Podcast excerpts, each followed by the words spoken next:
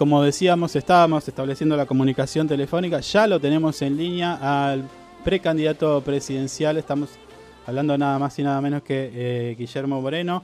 Eh, vamos a compartir una charla con él para que bueno, nos cuente un poquito cuál es su propuesta, vamos a hablar un poquito de su historia.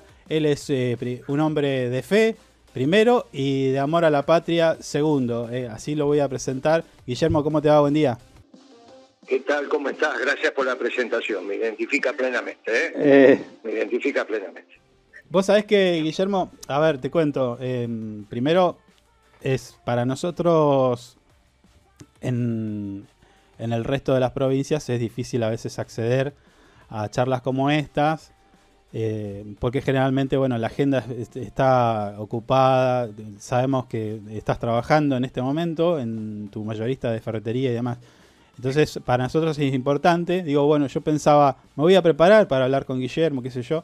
Y la verdad que no, no, no, no pude, no pude. O sea, tengo que hablar con vos de la manera que, que, somos y, charlar un poquito acerca de nuestra provincia, del, del país y demás. Así que, bueno, contame un poquito eh, cómo estás viendo, qué, qué, te mueve. Eh, tenía una pregunta que me, me, pareció buena como para empezar en nuestra charla, que es, eh, vos tenés una película, un documental que se llama Soldado, pero ¿para qué sos soldado? ¿Por quién peleas? Es el soldado de la causa, de una causa colectiva, una causa noble, mm. de muchos compañeros que dieron la vida por esa causa. Sí. Eh, y, y uno levantó la bandera y la fue llevando y va llegando ahora el momento de ir entregando la bandera. Y eso eh, es sintetizar una etapa de la vida que tiene que ver cuando estuve en el, en el gobierno. Sí. Eh, quisimos dejar, escribí un libro también, que es en defensa del modelo, sobre todo para que dejar testimonio de por qué tomamos las decisiones que tomamos y los que les toque reemplazarnos en el futuro no cometan los errores que nosotros cometimos, simplemente para eso. Y así se va perfeccionando y vas transitando el camino hacia la perfección que es Dios, ¿no? Ese es el destino del hombre. Claro. Y ese es el destino de nuestra causa, por eso nos enojamos tanto cuando en una decisión casi responsable, se eligió sin consultar a Alberto Fernández, un hombre del posmodernismo, socialdemócrata, que estaba cantado que iba a fracasar. Estaba cantado que iba a fracasar. Bueno, ahora fracasó. Sí. Y nosotros tomamos la decisión de que ese fracaso, que era evidente y que se iba a dar, no arrastrara la causa. Mm. Y creo que eso lo conseguimos. Yo tengo la satisfacción de haber cumplido. El peronismo, a pesar de este rotundo fracaso de Alberto Fernández, no termina. Ellos pensaban que se terminaba, ¿viste? Macri se la pasó un montón de tiempo diciendo, no, ahora sí, por fin nos sacamos encima el peronismo. Bueno, no pudieron. peronismo va a seguir. Eh, y nosotros este camino que iniciamos ante el evidente fracaso del Frente de Todos, bueno, somos miles de compañeros, eh, somos pocos, pero somos miles en todo el país. Y, te digo más, sí. te digo más, una de las de las satisfacciones que tuve me la dio Santa Cruz este año. ¿eh? Una de las satisfacciones, de las grandes satisfacciones que tuve este año me la dio Santa Cruz. Ajá. Eh, contanos. Mirá, yo viajé eh, el primero de mayo a, me invitaron sí. Eh, para inaugurar un filot en una región donde no puede haber un filot, que es en el norte de Santa Cruz. Extraordinario con tecnología de punta, de eso algo entiendo, tecnología de punta, con un equipo técnico de primer nivel, con una dirigencia gremial extraordinaria, eh, hablando de vida. Sí. Eh, y en el momento que estaba inaugurando el filot, dijo, y ahora vamos a hacer un tambo. Y yo le pregunté, pero ¿por qué un gremio petrolero hace un filot? Y, y me miró a los ojos y me dijo, porque yo pasé hambre. Y yo fui desnutrido. Le digo, vos sabés que yo también somos de esa, él es, mucho más joven, pero bueno. Y me dice, y no puede haber en la Argentina hambre. Esto es una barbaridad. Entonces, la carne me garantiza la comida, bien comido. ¿Está bien? No, mm. la comida con carne es bien comido. El pibe no le va a pasar lo mismo que me pasó a mí, que tenía descalcificado los huesos, ¿viste? Eh, ahora es un potro el pibe, pero él le estaba contando su vida y yo quiero que todos, que no haya pibes con hambre. Y esos filot del norte de Santa Cruz garantizan un plato de carne para las familias pobres. No, no se regala nada, hay que, hay que ir, trabajar, y, pero comprar a un precio justo y razonable para que con tu trabajo, con el sudor de tu frente, accedas al plato de comida digno, con las proteínas que corresponden. Entonces yo, después me senté en la mesa, ¿no? Y, y unos compañeros me miraban, me decían, ¿qué estás pensando, Moreno? Y le digo que ya tenemos a quien dejarle la bandera, porque no hay tema más grato cuando vas dando vuelta el codo de que sabes que vas a entregar la bandera y que la van a cuidar. Es muy importante eso, para los que dimos todo por la causa, ¿no? Este, como, como, dimos testimonio. Eh, entonces fue un día muy grato, vos sabés que eh, lo conté hasta el cansancio acá en Buenos Aires con los compañeros. Entonces tengo que reconocer que me dio una de las grandes alegrías de este año la provincia de Santa Cruz cuando fui a inaugurar ese emprendimiento extraordinario. A ver, eh, Guillermo, Guillermo, Guillermo, a ver, eh, nadie, nadie puede estar en contra de alguna cuestión que tenga que, ver con mejorar, ¿no? La calidad de vida de cada uno de nosotros. Eso estamos de acuerdo. Pero, a ver, em, ¿cuántas de estas medidas se, han hecho y, y, la gente sigue, sigue teniendo problemas para comer carne, para llegar bien al... O sea, entiendo lo que vos me decís y está bueno, pero también pasa, y que te he escuchado también renegar con Alberto Fernández, y esto no es peronismo. Eh, eh claro. por eso te digo, imagínate si eso, ese emprendimiento hecho por el sector privado, en este caso un gremio, vos lo multiplicás como acción de gobierno. Y uno dice, ¿por qué, ¿por qué lo tuvo que hacer un gremio? Y no lo hicieron los gobiernos, con la potencialidad que tiene. Y bueno, este es el problema de Alberto Fernández, no tiene una cabeza peronista, pero eso lo sabía Cristina cuando lo eligió, ¿eh? Mm. Lo sabía yo, yo lo conozco hace 30 años, Alberto siempre dijo que era socialdemócrata. Sí. Siempre lo dijo. No es que esta es la primera vez que, ay, mirá, es una sorpresa. Y si vos pensás mal, actúas peor. Sí. Por eso te digo que está apareciendo una esperanza, ¿eh? Que era lo que te iba a decir luego de hablar del filot. Sí porque el haber elegido a Gildo Infram para que ordene dentro del movimiento la posibilidad de que haya una, oferta electoral peronista es muy importante. No es lo mismo que la lapicera la tenga Alberto Fernández a que la tenga Gildo Infram. Sí, está claro. Eh, porque de Silvio Infran no habla mal nadie. En el peronismo nadie habla mal. Entonces está la posibilidad de que nosotros empecemos a transitar un camino de unidad en el peronismo y que podamos hacer una campaña diciéndole al pueblo, mire, en este siglo fracasó la pandilla de Macri, porque es Macri su pandilla, pero ahora los que están en el tapete es la pandilla de Macri, la Patricia la Reta, todos esos, que fracasaron, hambriando al pueblo, y fracasaron los progresistas con Alberto Fernández. Los únicos que no fracasamos en este siglo fuimos los peronistas. Por doctrina y por hechos, porque nosotros pusimos en acción esa doctrina. El filot tiene que ver con eso, ¿eh? con poner en acción desde el lado de la oferta la posibilidad de que los chicos no pasen hambre, porque también la carne hay que producirla, ¿eh? no está dada. También algunos piensan que los fideos también están dados, que son macho y hembra, que apagan la luz a la noche y se reproducen los fideos, hay que producirlos. ¿eh? O sea que la oferta en la economía también es importante. Bueno, naturalmente para que tenga, se pueda comprar esa carne, tiene que haber trabajo. Y ese trabajo te tiene que rendir, para, y por eso tiene que tener la carne a un precio razonable. Bueno, del trabajo es lo que se tiene que ocupar el próximo gobierno peronista que tiene que ser bien doctrinario, porque si no, el pueblo no va a tener esperanza. ¿eh? Con estos progresistas no hay ninguna esperanza, ya fracasaron. Y con el anterior tampoco, ¿qué vas a esperar de Macri y de los radicales? No, no, está bien, está bien. A ver, permitime, a ver, eh, permitime disentir un poquito en eso porque, ¿sabes qué pasa, Guillermo? Que eh, en el común la gente cuando uno charla y demás, en una reunión de amigos y demás, siempre está la pregunta, ¿no? Digo, en el caso de Santa Cruz, bueno, che, Santa Cruz tiene cordero, tiene esto, tiene el otro, y resulta que nosotros vamos al supermercado y, el cordero es incomprable, tengo que dejar el 10% de mi sueldo. Entonces, eh, a veces esto que vos... ¿En qué parte disentís? Porque no sé en qué parte y, y, en, y en esto de que si nosotros tenemos producción de alimentos, vamos a tener alimento garantizado y, más, más económico, digo. No, no, no. para que tengas alimentos son dos cosas. Por un lado, tenerlo abundante y barato. Eso es del lado de la oferta.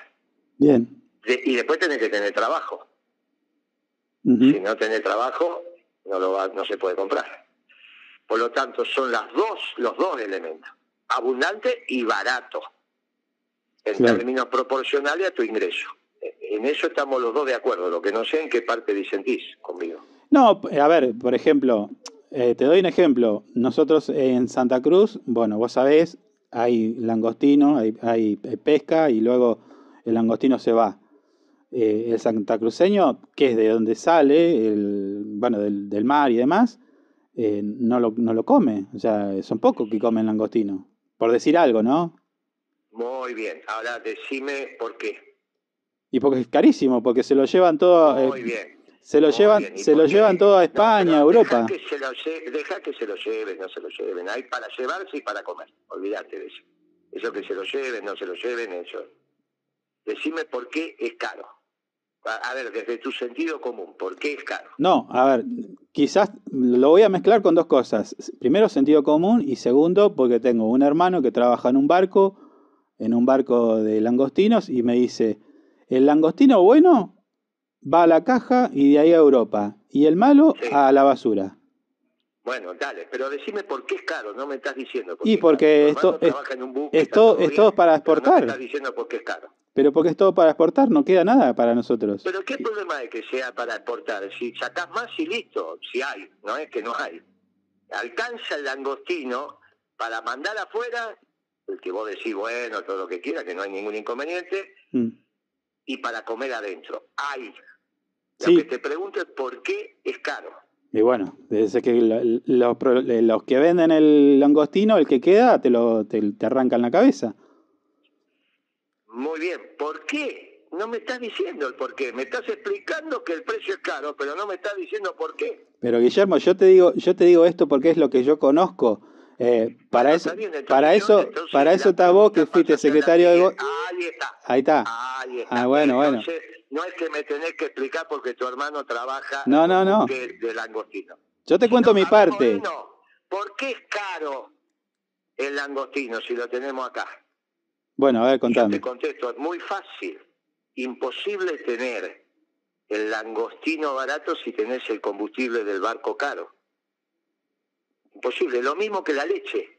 Es imposible tener el litro de leche barato si tenés el litro de gasoil caro.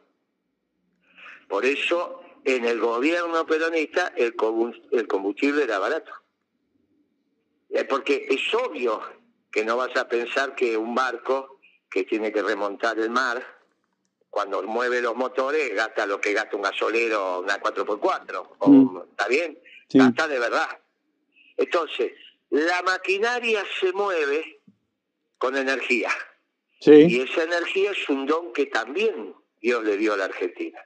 Y por eso tenés que tener un plan económico consistente, porque con una tasa de interés como puso este gobierno, y cualquier barco te vale, por más chico que sea, millones de dólares, vos tenés un capital al que esa tasa de interés te la hace imposible. Entonces, ¿por qué eso no pasaba en nuestra época? ¿Por qué en nuestra época se comía el langostino? Más grande, más chico, vos ibas a la pescadería, que incluso, te digo más, en el interior del país, no se come el langostino porque no se conoce, no se sabe cómo cocinarlo. ¿Está bien? Sí. Entonces, nosotros hacíamos promociones de calamar, porque el calamar es todo proteína. Y entonces nosotros mandábamos calamar a Tucumán, con, un, con camiones que salían del Mar del Plata, para empezar a promocionar el consumo del calamar. Esto implica pensar, planificar. Y hay que planificar la oferta y hay que planificar la demanda. Se planifica la oferta y la demanda generando el trabajo suficiente para que el poder adquisitivo te permita comprar eso. Por eso el tener un plan económico es tan importante. Ahora, vos podés tener un plan económico pensado en el capital, vos sos liberal o neoliberal, vos podés tener un plan económico pensado solo desde el trabajo y que entonces el Estado sea el propietario de todo, ese sería un plan marxista, o podés tener un plan económico peronista que busca la armonía entre el capital y el trabajo. Ese es el mundo que uno quiere. El 50 y 50. nuestra doctrina, nuestra no, hoy puede ser más de 50-50. Hoy puede ser 60 para el trabajo, 40 para el capital. Porque la tecnología te lo permite. La tecnología te lo permite. Y los empresarios no están tan disconformes con eso. Hoy la tecnología te permite 60-40 para el mundo del trabajo. Eh, Perón planteó el 50-50 en los 50, cuando la tecnología era lo que era, ahora la tecnología es otra cosa. Avanzó. Entonces 60-40 puede ser. Ahora, nosotros somos eso. Cuando en la Argentina empieza a surgir el peronismo, en el mundo estaban los que querían todo capital o los que querían todo el Estado. El Perón planteó la tercera posición, que es una opción superadora. 70 años después teníamos razón porque el mundo del solo el capital, que fue la globalización, hizo un mundo extremadamente injusto, y el mundo de todo el Estado fracasó con la caída del muro de Berlín. Y los peronistas acá estamos, dando testimonio, que es como empezó la conversación.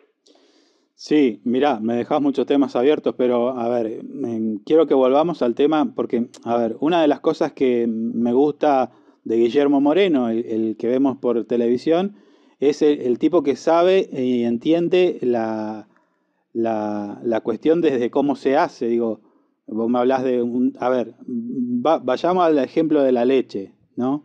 El tambo. Cuando yo saco la leche y la llevo a un tambo, bueno, eh, hemos, hemos escuchado muchas veces que la leche sale 2 mangos con 50 y cuando va a la góndola te sale 500, 300 mangos, no sé, lo que sea. Bueno, vos has explicado eso, pero ¿cómo se lo hacemos explicar? ¿Cómo, cómo la gente lo entiende? Porque lo que necesita es leche, carne, pan y verdura en, la, mesa. Lo que, lo que el pueblo necesita es trabajo. Bueno, sí, obvio, sí. Empecemos por eso. No, es que no dijiste eso. Está bien. Porque también se lo puede dar con un plan. Y yo no estoy de acuerdo. este, bueno, no es lo mismo, amigo. No es lo mismo tener trabajo y con el trabajo comprar la leche, el pan y los huevos, que, que te den un plan y, con eso compres. No es lo mismo. Bueno, porque de una manera sos digno y de la otra manera estamos difícil, porque el precepto bíblico es que ganarás el pan con el sudor de tu frente. Otros te dirán, bueno, hay gente que tiene dos trabajos y hoy no le está alcanzando. Claro, por eso ahí es cuando tenés modelos injustos, por cómo vas a tener trabajadores pobres. Y ahí entonces tenemos que hablar del costo de la leche. Mm. Porque el tema es que del, del tambo, un tercio de lo que cobra el tambero se va para pagar el alquiler de la tierra. Porque acá en la pampa húmeda, la tierra vale 20 mil dólares la hectárea. No es la tierra de Santa Cruz, ¿eh? No, está bien. Claro. ¿Está bien? ¿Ahí cuánto puede valer una hectárea en Santa Cruz? No tengo la más pálida idea. bueno, cuidado que debe ser... Mira, puede ser el uno por mil. Algunas hectáreas de lo que te acabo de decir, el uno por mil. No el 1%, de lo que te... Mm. Ahora, que esos son los que se articulan en la sociedad rural argentina en la zona núcleo de la pampa húmeda son las tierras más productivas del mundo, junto con unas que hay en Ucrania, otras que hay en Angola, otras que hay en Estados Unidos. Después no hay más. Siempre hablando de alimentos. ¿Perdón? Siempre hablando de alimentos. Estamos hablando de la tierra, obviamente, que produce los frutos de la tierra. Bien. En general, los frutos de la tierra es comida. También, obviamente, en otros de acuerdo a la tecnología puedes hacer otra cosa, pero las tierras más productivas en general es maíz, soja, trigo, ganadería, cebada, bueno, mm. de acuerdo a cómo haga la rotación. De eso estamos hablando. Sí. Eh, y obviamente ganadería tiene que ver con la leche. Son vacas lecheras que sale la leche. Eh, pero vos tenés que pagar el, el alquiler de esa tierra eh, en un nivel que te lleva un tercio del litro de leche. Y un tercio del litro de leche que cobra el tambero, un tercio de eso va para pagar el alquiler. Bueno, obviamente hay que hacer una ley de arrendamiento que baje raudamente ese costo, ¿no? Raudamente. Raudamente. Porque entonces te va a bajar el costo del litro de leche. Y a su vez tenés que bajar el precio de la energía. Cuando yo estaba en el gobierno, el litro de gasoil costaba 60 centavos de dólar, del dólar de exportación. Mm. De ese dólar que tu hermano, este, no es que cobra él, sino que el patrón vende el langostino, digamos, ¿no? En dólares. De ese dólar, 60 centavos. Ese dólar, ¿no? Sí. 60 centavos de dólar estaba el litro de gasoil. Bueno, ahí la Argentina funciona. Si vos bajás el precio de la energía y a su vez, porque haces costos como corresponde y los petroleros van a ganar la plata que siempre ganaron, no hay ningún inconveniente. Ahí lo que tenés que resolver es el costo de producción. Y también tener un plan de negocio que no sea solo el gas para la energía, ¿no? En la costa atlántica está llena de petróleo, ya se está sabiendo eso. Sí. Ahí tenemos que explorar y sacar el petróleo de la costa. En la Argentina, petróleo hay. Petróleo hay. Y si hay, no tiene por qué estar al precio internacional. Como los alimentos tampoco tienen que estar al precio internacional, porque hay muchas cosas que no están al precio, al salario, que, que, vos no ganás como periodista lo que gana un periodista del New York Times en, Nueva York. ¿Está bien? Ojalá. bueno, bueno, bueno, Entonces, eh, si no tenés el salario a ese nivel, no tienen por qué estar los precios a ese nivel. Bueno, todo eso conforma una economía distinta, que es lo que estamos hablando, de una economía peronista. Está bien. Bueno, a ver, dejemos un poquito de lado ese, ese, ese, punto de la, de la, comida y mm, vayamos, recién hablás mucho del peronismo y te he escuchado hablar que vos vas a estar siempre hablando de peronismo, eh, también hablas de la, de la iglesia, ¿cómo, cómo se vincula eh, esto? ¿no? Que, eh, de hecho, publicamos un recorte de, de tu documental donde hablas de, de la iglesia y del peronismo. Porque nosotros consideramos que nuestra doctrina basada en principios y valores son esos principios que son verdades absolutas como el amor, la justicia, la solidaridad, la valentía. Y la doctrina la articulación de esos principios para la toma de decisiones en la acción de gobierno teniendo al bien común. Pero no todos creen en el bien común. ¿eh? Algunos solo creen en la competencia individual. No, crean que no creen que hay un hecho superior, que es el bien común. Creen únicamente en el bien individual. Esa es una cultura heredada de los ingleses. ¿no? Los ingleses son los que han desarrollado ese tipo de pensamiento, el hombre lobo del hombre. Mm. Nosotros somos los que hablamos de una sociedad solidaria, con justicia, por eso nos llamamos justicialistas. Entonces, esos principios que son esas verdades. Vos no vas a construir una sociedad desde el odio, ¿no? O desde la cobardía, o desde la injusticia. No hace falta explicar eso, son conceptos que naturalmente los tenés. Terminás diciendo, bueno, ¿cómo aplicamos esos conceptos para la administración de la cosa pública? La cosa pública es eso que es de todos, entre otras cosas la patria. ¿Qué es la patria? El patrimonio común es de todos. Bueno, ¿cómo administramos la patria desde esos principios? Con una doctrina, y esa doctrina es el peronismo. Y esos principios tienen mucho que ver con nuestra religión, por eso ahí se vinculan. Cuando estuviste con el Papa, ¿qué puedes contarnos? No, esos son temas particulares. Papa es, es el obispo de Roma, es la guía espiritual de la humanidad y eso, a lo particular es particular, queda entre nosotros. Eh, él es el argentino más importante de la historia, ¿no? Sí. El más importante de la historia. Nunca pensamos que íbamos a tener uno de los nuestros sentado en la mesa chica de Occidente, ¿no? Y que hablaba de un... ¿Cuántos hay en la mesa chica de Occidente? Tres. Claro. Trump seguramente va a ganar las elecciones, Putin y el Papa, no hay más que eso. Mm. Y, y, que te hablaba de un modelo de desarrollo justo, inclusivo y sustentable, así lo decías. Así lo definimos, porque tiene que ser sustentable para que perdure en el tiempo. Justo es lo que te acabo de explicar. Mm. Dedicado a la producción, porque tenemos un problema de oferta. Eh, sí, tenemos un problema de oferta desde hace 10 años. Así que eh, lo que falta en la Argentina es trabajo para producir los bienes que faltan y por eso tenés pobres. Sí. Eh, eh, no, es, no es difícil hacer una economía que contenga todo, no es difícil. Seguro, con el marco que tenemos hoy, el, el político, el marco político que tenemos hoy, vos, no, la ves difícil. Con lo que soy esto es un fracaso, estoy hablando con esperanza para el pueblo. Hoy es imposible, hoy no te tenés que levantar de la cama. Eh, ¿Qué quiere que te diga? Esto es un fracaso rotundo. Que son, pero vos no sos responsable de la decisión que tomó Cristina, ¿no? Nadie se le, pidió que eligiera a Alberto Fernández, ni nadie le pidió que lo eligiera en soledad. Es un error garrafal de Cristina y bueno, ya está. Esa es, ella en la última carta está diciendo a los gritos, déjenme en paz, ¿no? Ya está, no quiero más, se acabó. Mm. ¿Y qué pensás, que se, se retira de la política? No lo sé, no, no sé, ni tampoco me interesa pensarlo, es un problema de ella. lo que digo que me parece que hay que dejarla en paz. Está bien. Ahora, eh, Guillermo, tu movimiento político eh, se relaciona con, con los demás, las demás corrientes del peronismo.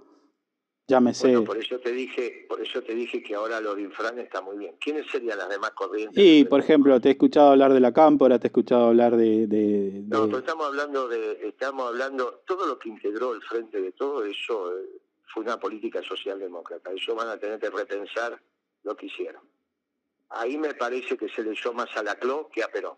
¿Está bien? Sí. Lo digo con mucho dolor, ¿eh? porque Kirchner quería formar doctrinariamente a la cámpora con un compañero que se llamaba Álvarez, que es el fundador de Guardia de Hierro. Mm. Lamentablemente se han muerto los dos. Me parece que ahí lo que terminó pasando es que empezaron a leer más a la CLO que a Perón. Y eso no sirve. Ahora que lo mencionás a Néstor Kirchner, eh, eh, ¿qué, te, ¿qué, te, pareció cuando lo viste aparecer eh, en la política? ¿Te sorprendió? Vi aparecer en la política, cuando lo vi aparecer en la política echaba empleados públicos. Claro. Le bajó el sueldo. Sí. Sí. no, no, ¿qué quiere que te diga? No sé de qué me estás hablando. Cuando lo vi aparecer, bajó el sueldo de los empleados públicos. ¿No te acordás de eso? Sí, sí, sí, me acuerdo. Ah, bueno, por eso, así que, no, bueno, pero aparecer, algo, nos miramos, algo nos te... miramos, viste, nos miramos duro. pero algo te tuvo que haber convencido porque trabajaste con él. A mí no me gusta que le bajen los sueldos a los empleados públicos. Sí. Claro. Pero te decía, algo te tuvo que haber gustado porque si, si no, no hubiera trabajado al lado de él. Nos fuimos encontrando. Un día Cristina me preguntó, ¿Y usted cómo, cómo es que hicieron el gobierno con Kirchner? Y como los perros callejeros, te olfateas y te vas encontrando. Bueno. Éramos, era, era un gran peronista, y nosotros también. Entonces te fuiste encontrando. Cuando yo lo conocí a Kirchner tenía 2% de intención de voto. Sí. Y todavía estaba bajo... Todavía decía cosas que decía Caballo. Mm. Años, ¿sabes? ¿Me sí, sí, ¿Eh? sí, sí, te escucho, te escucho. Y después era, era, un hombre que entendía perfectamente, escuchaba, estudiaba, hicimos un gobierno maravilloso. Pero cuando yo lo conocí, todavía decía cosas que decía Caballo. Yo lo conocí en el 2003. Ajá. Bueno, está bien eso. A ver, que la gente cambie la manera de pensar. Pero ¿cómo no va a estar bien? Pero vos me preguntaste cuando lo conocí. Sí, sí, sí. Claro. Bueno, hubo, hubo un progreso ahí, un trabajo. Pero lógico. Pero escúchame, imagínate que cuando empezó en el gobierno en Santa Cruz bajó los sueldos y después los aumentaba. Claro. Bueno, porque el peronismo es así. Mm. El peronismo te va construyendo, te va haciendo. Vos cuando tenés doctrina vas aprendiendo y era un gran doctrinario Kirchner. Un gran gobierno peronista. Escuchar, eh, Guillermo, hablando del peronismo, ¿no? Eh, últimamente está... Esto que te estoy diciendo, la verdad histórica. Sí, sí. Si quieren contar otra verdad, que la cuenten otros, ¿eh? No, no, por eso el espacio para que vos cuentes. Con la mentira, con la mentira no se llega a ningún lado. Está bien. Escúchame, eh, eh, estamos hablando de peronismo. Se ha demonizado mucho el peronismo. Se trabaja desde los medios de comunicación. Vos diste una batalla bastante polenta, bastante picante. Te hemos visto a las, no te digo a las patadas, pero repartías casco guante. Y, llevaste esta batalla de Clarín con Clarín a, a, la juventud. Está terminada, esa, esa batalla se terminó porque eh, hay momentos, las batallas son en el momento que hay que darlas. Esa batalla ya se terminó. Ahora lo que está en peligro, había peligro de disgregación de la Argentina. Esa batalla ya se terminó. Ahora tenemos la batalla del trabajo y del hambre. Esa batalla ya la dimos. El resultado cada uno lo evaluará como quiera, pero esa batalla se terminó. De mi lado al menos, del lado de ellos no, me siguen haciendo juicios, qué sé yo cuántos juicios más tengo todavía. Pero del lado mío se terminó. ¿No es, no, es, un frente que quedó abierto? Digo, porque los medios de comunicación eh, le sacuden, ¿eh? La verdad que no es un frente que quedó. El frente que quedó abierto es que la década ganada se perdió con este gobierno desastroso. Mm. Todo lo que hicimos la década ganada fue reemplazado por la década perdida todo. Sí. Todo, todo. Bueno, así que esa es la batalla que tenemos. De lograr lograr que el argentino tenga más trabajo y en consecuencia... Y, claro, volver a un gobierno peronista. Nadie la obligó a Cristina a elegir un socialdemócrata. Que ella mm. sabía que era socialdemócrata y que por ser socialdemócrata iba a fracasar. Sí. Pero bueno, Ahora está la esperanza de un nuevo gobierno peronista. Por eso es importante que le hayan dado la lapicera infra. ¿Está bien? Un gran gobernador peronista, bien peronista, bien peronista. Bien. Así que veremos si nos encontramos los peronistas, y los peronistas, no los progresistas, socialdemócratas, todo eso que...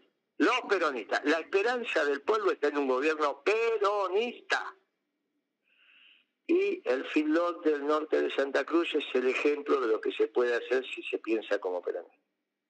Sí. Por eso te lo rescataba. Está bien. Te mando un fuerte abrazo y gracias por tu tiempo, che, que ya no sé cuánto hace que venimos hablando y a mí y a mí a mí no me pagan por hablar. No, déjame hacer déjame hacerte la última, la última, Guillermo. Eh, la cuestión de la justicia, ¿cómo lo estás viendo? La justicia es un tema muy delicado. Yo, a mí, gracias a Dios vos no, porque sos un pibe, mm. pero a mí me tocó vivir en estado de violencia.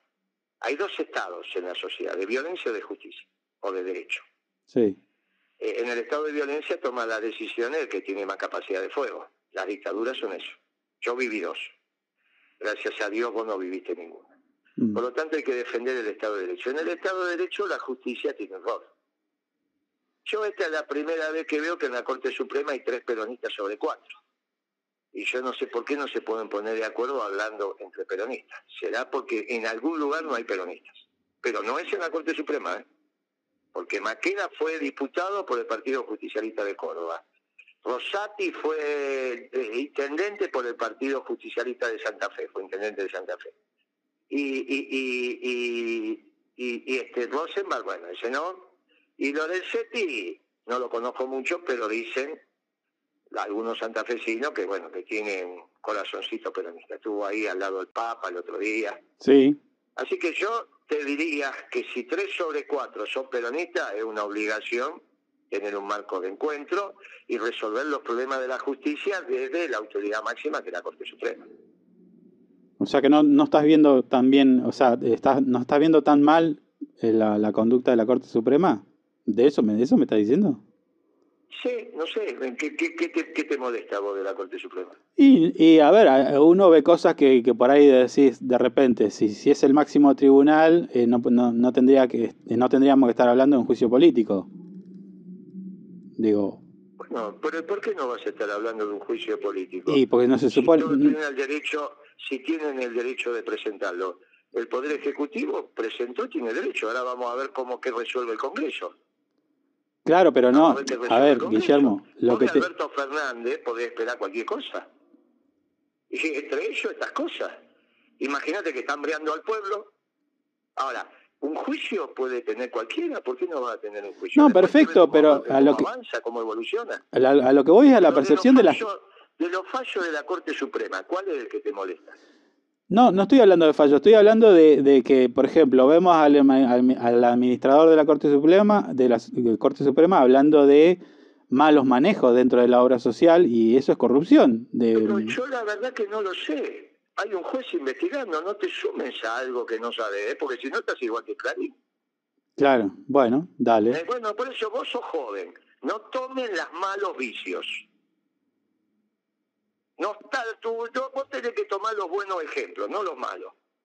Que uno, que uno vaya, eh, vos estás hablando de un juez de la corte peronista que Maqueda, fue diputado del peronismo. Para que vos digas eso es corrupción, espera el fallo. Y, y, que, y espera que esté ratificado el fallo, por lo menos en segunda instancia. Mm. Porque también dicen de Cristina que es corrupta. Sí. Yo, no, yo trabajé y yo no la veo, ¿eh? corrupción ahí. Yo no veo. Ahora, a diferencia de lo que vos decís de Maqueda, que estuviste mal y tenés que pedir perdón, pero no a mí, a vos te tenés que pedir perdón, porque emitiste juicio antes de que haya sentencia hiciste lo mismo que hacen los otros medios. Tenés razón, tenés razón. Bien, viste, eso es crecimiento de tu parte, ¿ves? Está bien. Hay que esperar entonces. Eh, claro que hay que esperar, claro que hay que esperar. Guillermo. Tranquilo, espera tranquilo que un gobierno peronista va a poner los mantos protectores que haya que poner. Ojalá, porque hace falta y hace falta que los argentinos estén mejor, que, estemos eh, no tanto claro, en... Y claro, por eso, eh, defendamos el Estado de Derecho, entendamos cómo son las cosas y, votemos peronismo. Votemos peronismo, doctrinario, que se vea en los actos. Y si el pueblo empieza a ver una propuesta peronista, no esta porquería que tuvimos hasta ahora, vas a ver cómo te empieza a acompañar. Dale. Te mando un abrazo grande, muchacho. Gracias por tu tiempo. Hablamos como una hora, ¿eh? No me dejaste laburar. Hoy tengo el pescado sin vender, hermano. ¿eh? son las 12 y el pescado sin vender. Dale, Guillermo, un abrazo. un abrazo. Bien, así pasaba Guillermo Moreno, precandidato presidencial. Es difícil, es difícil meterle todas las, las preguntas que uno tiene en la cabeza eh, sobre muchos temas, ¿no? Y después, obviamente, discutirlos como, como, como lo puede hacer cualquiera. Eh, plantear puntos de vista y demás. Así que ustedes sacarán sus conclusiones si esta persona, este, este eh, dirigente, em, si este dirigente representa lo que vos pensás o va a trabajar en los objetivos que uno quiere, ¿no? Que es que con tu sueldo vos puedas tener eh, techo, comida, eh, bueno, y, que, no, que no sea un proyecto familiar comprar nada más que dos cositas, eh, que es lo cierto, así estamos hoy en la actualidad. Un mm. poquito, un, gasto mayor y ya te desajusta toda la realidad, ¿no? tenés que proyectar.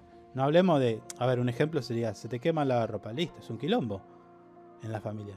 Y vos me decís, pero ¿cómo puede ser un quilombo si hay dos personas que trabajan acá? o una, la que sea. Y estamos hablando de un mm. lavarropa, entonces ahí hay que, hay que ver, hay que ver. Eh, analiza bien. Se quema la lavarropa y se quema la heladera y nos ponemos a llorar todos en la familia. No olvídese. Mm. Sí, acá Liliana dice, queda claro que no es amigo del presidente. No, no, a ver, es, es muy crítico. Eh, sí, siempre lo fue. Sí, sí. sí. Eh, Mm. Mm. Que vamos a decir todo, vamos a decir, hay que decirlo también. Cuando Cristina elige, dice, vamos con Alberto, que creo que es lo mejor, muchos dijeron, mm, pero bueno, si lo dice Cristina, vamos. El tipo no tenía ni un... No sé, creo que lo votaba la familia y dos o tres de la cuadra. Y bueno, sí, ahí en ese momento él estaba siendo. Eh, Fernández estaba siendo jefe de campaña de todo. Claro. Mm. Bueno. Estaba. Mire lo que no sé, no sé mm. qué tal estuvo la entrevista porque me, traté de no, llevar una, estructura. Me cago a pedo, sí, es verdad. Mm. A ver, es cierto. nosotros, nosotros lo decimos. Ey, pero pará. Nosotros lo decimos todo el tiempo. O sea, digo, tratar de, no juzgar y qué sé yo, sí. Pero a veces es más fuerte. Flaco. Porque es cierto también lo que dice. De la, de la misma manera que nosotros usamos el criterio para decir Cristina no es corrupta, y si no, que, el, que, que falle la justicia, y luego tendrá otro, otra instancia más, lo mismo podríamos decir de la justicia. El tema es que hay condimentos en el medio que te, te invitan a pensar de que nada de eso va a pasar. ¿A qué estoy refiriéndome? Mm. A viajes viajes de, jueces a hoteles donde están grandes empresarios.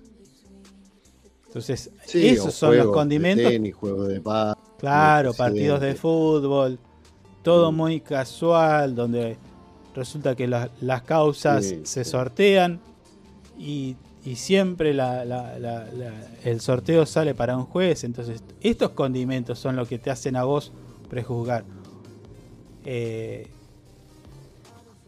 quizás no lo haríamos si, si la cosa hubiera sido distinta. Pero estos condimentos te hacen pensar eso. Entonces vos decís, bueno, está bien, voy a esperar. Pero ¿qué vas a esperar si sabes que estos tipos se juntan a tomar un café y, andan paseándose por algún hotel eh, escondido en la Patagonia? Entonces ahí está el tema también. Eh, yo entiendo por qué dice eso Moreno. Uh. A ver, eh, me parece que él tiene una, una, postura un poco más mediadora. O sea, no, no podés andar por los botines de punta, con los botines de punta por todos lados. Me parece que es por ahí. Claro. Pero bueno, cada uno que saque su conclusión. baja un poco, baja un poco de decibeles eh, en ese sentido porque es precandidato igual.